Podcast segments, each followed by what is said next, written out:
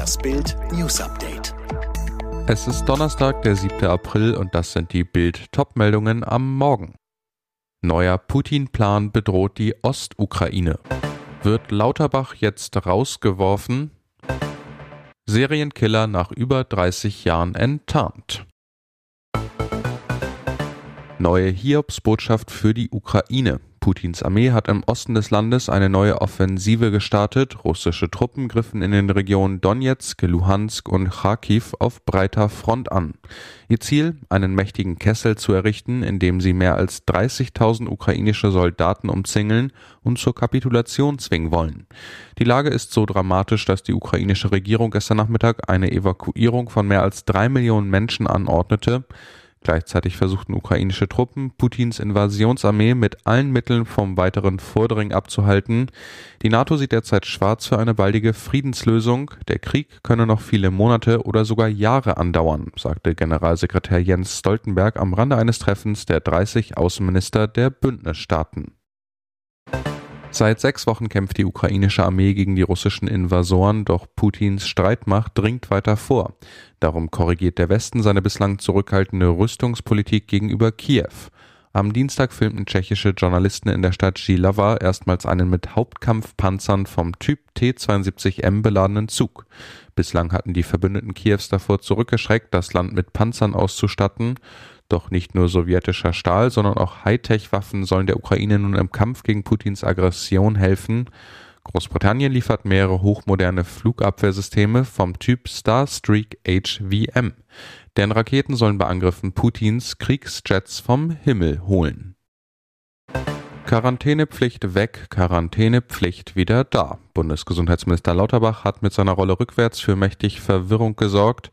Den Gesundheitsministern der Länder stinkt Lauterbachs Verhalten gewaltig, so sehr, dass Bayerns Gesundheitsminister Klaus Holleczek beim nächsten Treffen der Gesundheitsministerkonferenz am 11. April über das weitere Vorgehen und die grundsätzliche Zusammenarbeit beratschlagen will, ohne Lauterbach. Droht Lauterbach der Rauswurf, eine stößt den Länderministern besonders auf. Lauterbach verkündet regelmäßig auf eigene Faust die Beschlüsse der GMK. Dabei ist er nur Gast unter den Landeskollegen. Eine vertrauensvolle Zusammenarbeit zwischen Bund und Ländern kann so nicht gelingen, schreibt Holitschek stellvertretend für die sechs Bundesländer mit unionsgeführter Landesregierung in einem Brief an die Vorsitzende der GMK. Mehr als 30 Jahre haben die US-Behörden nach dem sogenannten I-65-Killer gesucht. Jetzt wurde der Serienmörder identifiziert, der mindestens drei Frauen entlang einer Autobahn getötet hat. Medienberichten zufolge handelt es sich bei dem Killer um Harry Edward Greenwell. Er starb bereits 2013 an Krebs. Auf die Schliche kam die Fahnder dem mehrfach vorbestraften Mann mithilfe einer Plattform für Ahnenforschung. Dort wurden DNA-Spuren hochgeladen, welche die Beamten mit den Tatorten in Verbindung bringen konnten. Die Wahrscheinlichkeit, dass er die drei Amerikanerinnen ermordet hat, liegt laut Polizei bei 99,9999 Prozent. Die Opfer starben in den Jahren 1987 bis 1989. Greenwell tötete sie jeweils in billigen Motels entlang der Interstate 65. Die Polizei schließt weitere Morde durch Harry Edward Greenwell nicht aus. Der Amerikaner war viel im mittleren Westen der USA unterwegs. Cold Cases aus der Region sollen nun noch einmal unter die Lupe genommen werden. Er ist ein großer Frauenschwarm. Sie begeisterte jahrelang ihre Fans in der Erotikbranche. Für TV-Liebling Carsten Spengemann und Monique E. ist es die große Liebe. Für ihn hat sie wohl ihre Pornokarriere als Leni 78 aufgegeben. Im September machten beide ihre Liebe öffentlich, zeigten sich bei einer Restauranteröffnung in der Europapassage TV-Kameras und Fotografen. Der Schauspieler und Moderator wusste zu dem Zeitpunkt vermutlich selbst noch nicht, dass seine Neue eine erstaunliche Karriere gemacht hatte. Mittlerweile hat die Ex-Leistungsturnerin aus Mecklenburg-Vorpommern auf Fitnesscoach umgesattelt. Sie lebt mit Carsten in Ahrensburg, teilt seine Leidenschaft für American Football.